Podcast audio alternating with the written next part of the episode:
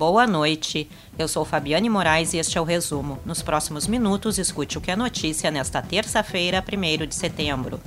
O governador Eduardo Leite detalhou nesta terça-feira o calendário para a volta às aulas no Rio Grande do Sul. As atividades escolares foram suspensas em março por causa da pandemia da Covid-19. Pelo cronograma, a partir do dia 8 de setembro, as escolas da educação infantil estão autorizadas a retomar atividades presenciais.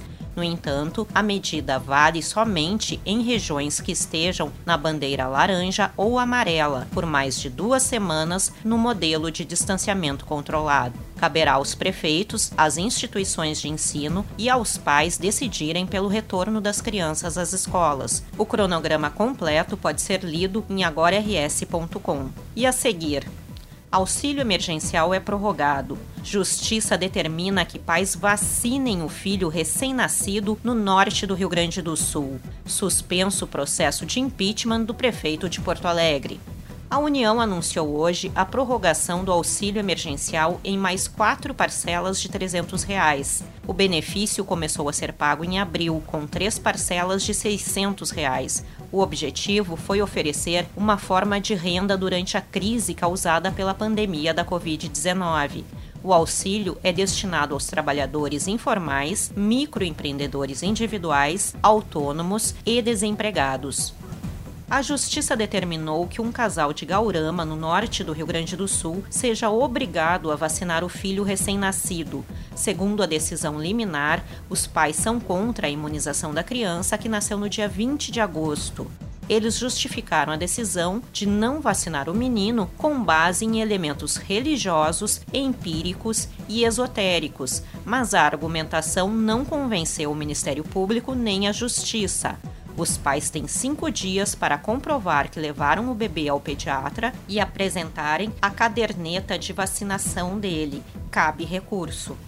A Justiça de Porto Alegre suspendeu nesta terça-feira o processo de impeachment contra o prefeito Nelson Marquesan Júnior, que está em tramitação na Câmara de Vereadores.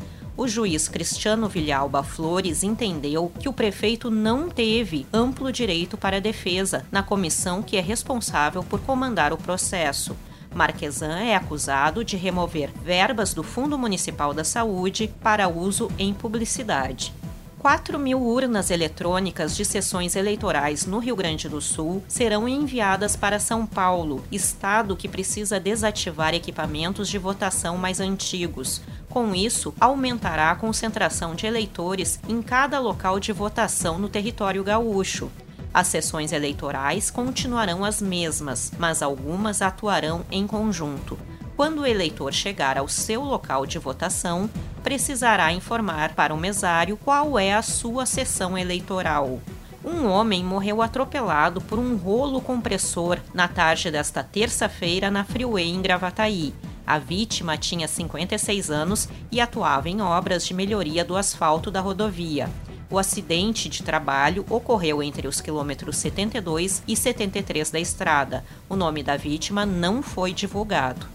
O jovem de 18 anos que matou o filho de um ano e 11 meses em Alegrete, na fronteira oeste, responderá na justiça por homicídio qualificado e tortura. De acordo com a denúncia do Ministério Público, as agressões físicas foram praticadas por causa do choro do menino. Também foram denunciados os tios que cuidaram do bebê. Segundo a representação, eles tinham ciência das lesões, mas não prestaram os cuidados básicos necessários à saúde, circunstância que agravou o quadro clínico da criança.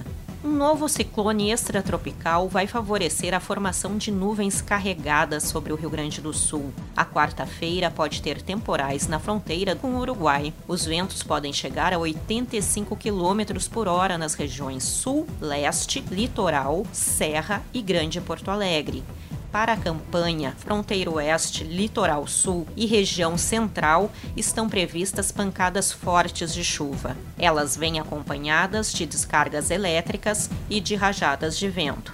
Para ler essas e outras notícias na íntegra e gratuitamente, acesse agorars.com.